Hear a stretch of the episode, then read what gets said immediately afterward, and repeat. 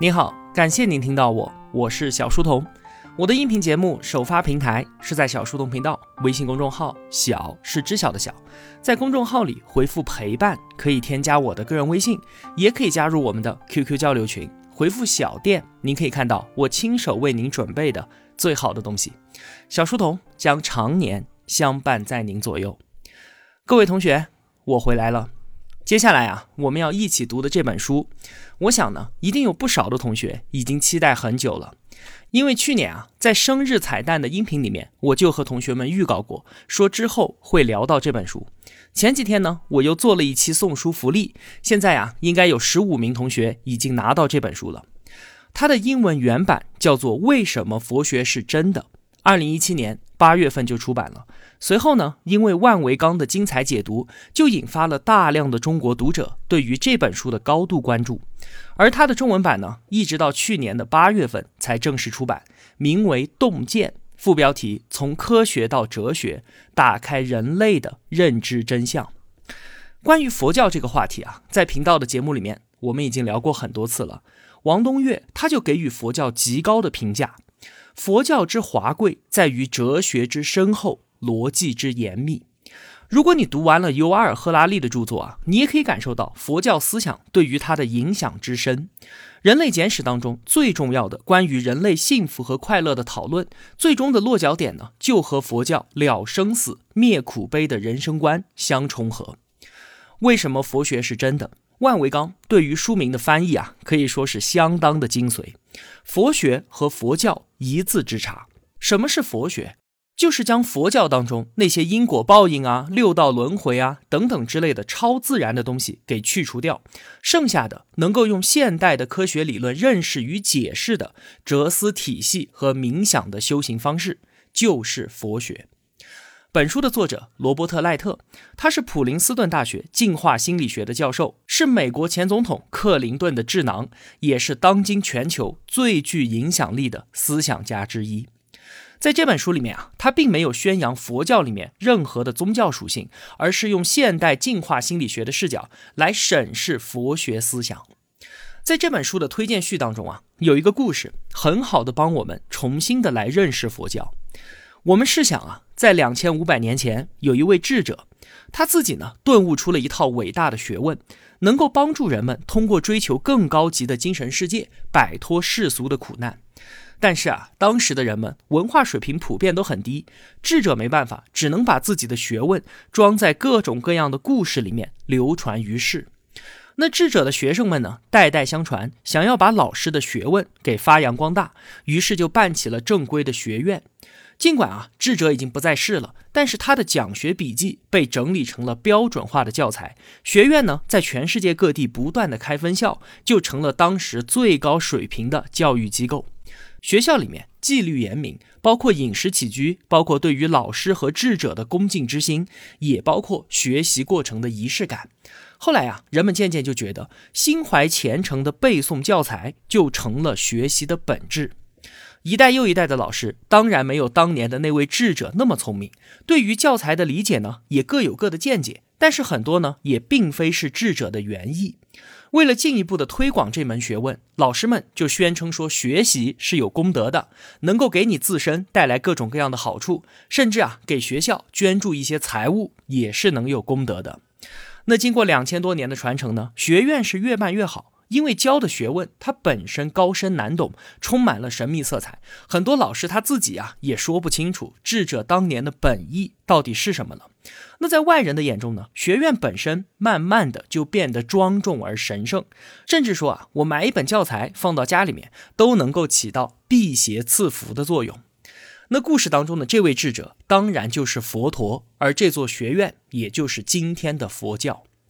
尽管啊，佛教的发展历程当然要比我们刚才所说的这个故事复杂的多得多，但是这样一理解，我们就可以不再把佛陀当作神灵，而是看作一个很早就顿悟了的哲学家。我们当然也就能够把佛教当中那些充满神秘色彩的仪式化的舍本求末的东西给通通的剔除掉，直接学习佛陀的学问。而且啊，我们借助今天的科学思维，可以比那些古人学习的更好，学习的更深。那么，我们就开始吧。洞见，科学到哲学，打开人类的认知真相。翻开这本书，开篇作者赖特和我们聊的是一部电影《黑客帝国》。主角尼奥他本来啊就是一个普通的城市白领，每天呢和我们一样上下班正常的生活。突然就有一天，一个叫做墨菲斯的人找上门来告诉他：“你现在啊所听所见的一切都是假的，你生活在一个巨大的幻象之中。我给你选择，如果你吃下蓝色的药丸，你就可以回到梦境里面继续你现在的生活；如果你愿意接受红色药丸，那你就能够打破幻境的束缚，看到真实。”主角尼欧他选择了红色药丸，看到了非常恐怖的真相：所有人的肉体都被泡在一个装满绿色溶液的容器里面，头上呢插着一个插头。他们原来每天上下班、工作、生活当中的零零种种，都只发生在自己的大脑里面。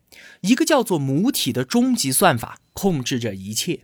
《黑客帝国》被称为达摩电影，因为它所刻画的这个世界和佛陀想要告诉世人的。竟然是一样的，一切皆为幻象。之前啊，我们就说过，眼见不为实，所见万物皆为虚幻，这是哲学的起点。为什么？一个最有力的科学论证就是这个世界啊，其实它是根本没有颜色的，也是没有声音的。我们的感官有着自身的规定性，我们的眼睛把光的波长简化为颜色加以识别，耳朵呢把外界的震动简化为声音。世界于我们而言啊，永远都是主观的。我们只是用一套自己高效而简洁的信息处理方式来理解这个世界。为什么会这样？因为生命从来都不求真，一切只为求存，一切都是幻觉。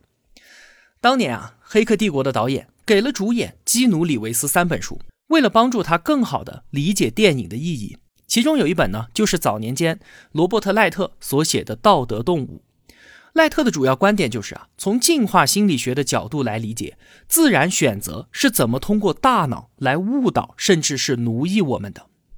自然选择，他会关心我们个体生活的好不好，压力大不大，快不快乐吗？当然不会。他关心的只有一件事儿，就是能不能够把基因给传递下去。一切有利于这件事的行为呢，就会被鼓励；不利的呢，就会在进化的过程当中以死亡的代价被抛弃掉。那大脑怎么诱导我们的呢？通过三个设定，就把我们的行为给框定的死死的。首先，如果完成了吃饭、恋爱这些对于生存繁衍有益的事情，大脑就奖励多巴胺，我们就能够体会到快乐。第二呢，这个快乐是极其短暂的，做完很快乐，但是快感转瞬即逝，马上又想去做，又想要更多。还有极具误导性的第三点。我们只会关注到目标实现所带来的快乐，但是完全注意不到快乐的消退有多么的迅速，这就让我们陷入到了周而复始的不满足，不断的去做自然选择想让我们做的事情。当然了，对于基因传递来说，这固然是好事儿，但是对于我们个体来说呢，这是多么的可悲啊！就像是《无间道》那首歌里面唱的一样。我们都在不断的赶路，忘记了出路，在失望中追求偶尔的满足。如果没有赖特这样的人站出来点醒我们，我们根本就意识不到，既然快乐如此短暂，那我们为什么还要乐此不疲的去追寻它呢？赖特把这叫做享乐跑步机。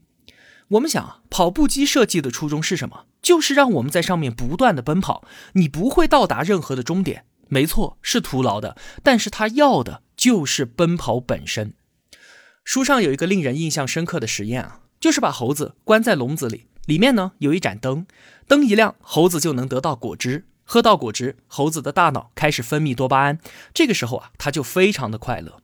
一开始呢，猴子喝到果汁才分泌多巴胺，可是很快的，它掌握到了规律，灯一亮就有果汁了。后来呢，只要灯亮，多巴胺就开始大量的分泌，而果汁真正进到嘴里面。反而没有什么太大的变化了。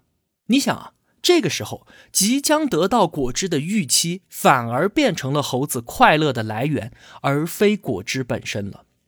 假设我们之前从来就没有吃过甜甜圈，第一次吃到，哇，太好吃了，分泌大量多巴胺。之后呢，因为之前已经吃过了，所以多巴胺分泌的高峰期是在我们手里拿着甜甜圈，准备咬下第一口的时候。而吃完之后呢？快感就迅速的消退。我们看到的、感知到的一切都是假的。果汁和甜甜圈的例子只不过是冰山一角，自然选择把我们死死地按在享乐跑步机上，我们还以为是自己主观的自由的选择。我们永远都在追求下一个令人满足的事物，下一个甜甜圈，下一次购物，下一次性接触，下一次升职加薪，等等等等。快感在下一次达成之后又迅速的消退，然后呢，我们又继续渴望更多。佛陀啊，他当然不知道多巴胺和快乐的关系，但是他认定人生充满了无尽的苦，苦是佛法当中的一个重要概念。佛经最早啊是用梵语写成的，梵语呢早就已经失传了，但是巴利语的佛经传到了今天，它与梵语最为接近。苦的巴利语还有另外一个意思，就是不满足。佛陀认为的苦海无边，或许就是我们的不满足。之前我们对于不满足的理解太过于肤浅了。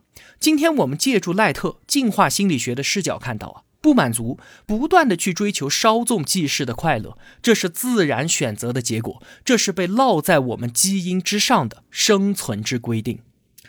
道金斯他在《自私的基因》里面早就告诉我们了，基因才是真正的主人，人体不过是基因实现传播的工具而已。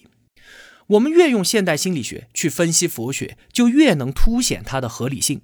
我们生存的这个世界啊，和《黑客帝国》里面的母体好像啊，自然选择一直掌控着我们，我们身在其中，却丝毫觉察不到它的存在，还以为自己是在凭主观意志自由地追逐着梦想。自然选择在我们的基因中刻下的规则，让人类穿越了漫长的光阴，活到现在。但是啊，当年那些利于生存的规则，已经与现代文明显得不相匹配了，甚至是对我们造成了戕害。现代人为什么会肥胖？我们为什么偏爱甜甜圈呢？在之前的节目当中，我们就说过，所有生物都是在吃不饱饭的情况下历经进化而来的。所以呢，一旦食物充足，我们就要尽量的吃，把剩余的能量全部给储存起来，以备他日再用。我们都喜欢吃甜的东西，那就是因为糖分的热量高，多吃有利于生存。但是呢，在物质极大丰富的今天，蛮荒时期的规则已经对我们造成戕害了。再比方说路怒症，我们为什么很容易发怒，甚至不惜在公路上和别人大打出手呢？因为啊，当我们生活在部落里面的时候，但凡有人敢来占我们的便宜，我们必须要奋起反抗。就算对方非常的强壮，也要让他知道欺负我是要付出代价的。我要表明自己不是好惹的。为什么？如果不这样做的话，那么在资源匮乏的环境之下，处在狭小的社会之中，一旦我示弱，周围的人都会来压榨我，剥夺我的生存资源，这可是灭顶之灾啊！但是今天呢？我们处在一个陌生人的社会啊！我在高速公路上暴怒，为了显示自己不是好惹的，我要惩罚那个无理的司机。但是呢，从此我与他相忘于江湖，再也不会见面了。那么意义何在呢？而且我在高速公路上以一百二十迈的车速上演速度与激情，很有可能会要了我的命，或者我会沦为车流当中过路人的笑柄。瞧那两个二货还打架呢，至于吗？赶紧拍下来发个朋友圈。仅此而已了。赖特就把这些曾经利于生存，但是今天却对我们形成戕害的基因烙印，统称为幻觉。我们是有能力认清，然后将其克服的。另外啊，还有一种赖特叫做误报的幻觉，也给我们今天的生活带来极大的困扰。话说啊，当年我们在野外求生的时候，如果旁边的草丛里面发出了什么声音，我们立马就会感到恐惧，然后逃跑。这个声音呢，有极大的可能是风吹草动，没有任何的威胁；但是有百分之一的可能是潜伏着一条毒蛇，百分之一的可能性当然很小很小，但是后果极其严重。所以为了活下来，跑对那一次，即便其他九十九次我们白跑了，那也是应该的。基因不会管我们选择的正确率，它只会关心保证最大概率的活下来。但是啊，这样对于周围环境的过分敏感，给我们今天的生活平添了非常多的焦虑。有这样一个实验啊，就是在受试者的脸上画一条非常明显的伤疤，然后拿镜子给他看，让他自己看到。紧接着呢，找个借口说：“我帮你再加强一下伤疤的效果。”其实呢，是趁机把这个疤痕给擦掉。之后就让受试者上街去买东西啊，或者找人聊天等等之类的。回来之后就问他。说其他人注意到你脸上的伤疤了吗？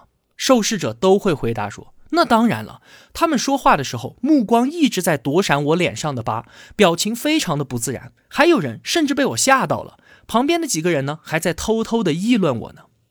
你看，我们当然知道受试者所描述的感受是千真万确的，但这明显就是幻象啊，因为他脸上根本没有伤疤。我们是不是也经常这样神经兮兮的？他没有及时回复我的消息，是不是对我有意见啊？领导今天看我的眼神不对，是不是他发朋友圈我没有及时点赞呢？这些想法是不是就跟刚才的受试者一样可笑呢？那爱吃甜甜圈可笑吗？总是犯路怒症可笑吗？这些幻觉困扰着我们，给我们带来焦虑、恐惧、暴怒和贪婪，我们就生活在基因的奴役之下，生活在幻觉之中，怎么会不苦呢？佛陀他早就已经看穿了这一切都是幻象，只是他并不知道其根源是自然选择的塑造。相比于未曾出生，我们当然要感谢自然选择的创造，感谢他几百万年来帮助我们生存与兴旺。但是现在我们需要看见它，进而审视它，分辨哪些是帮助，哪些是戕害。反叛军的首领 Morpheus 他告诉 Neo：“ 我只能给你指出门的所在，真正跨过那扇门的。”是你自己，赖特就是墨菲斯，我们就是尼欧。面对红蓝药丸的选择，是继续重回母体的梦境呢，还是从自然选择的控制当中逃脱，洞见事物的本质，抵达认知的真相呢？这个选择交给你。好了，今天我们就先聊这么多。如果我有帮助到你，也希望您愿意帮助我。一个人能够走多远？关键在于与谁同行。我用跨越山海的一路相伴，希望得到您用金钱的称赞。愿生活中所有的美好都不被辜负。小店期待您的光临。我是小书童，我在小书童频道与您不见不散。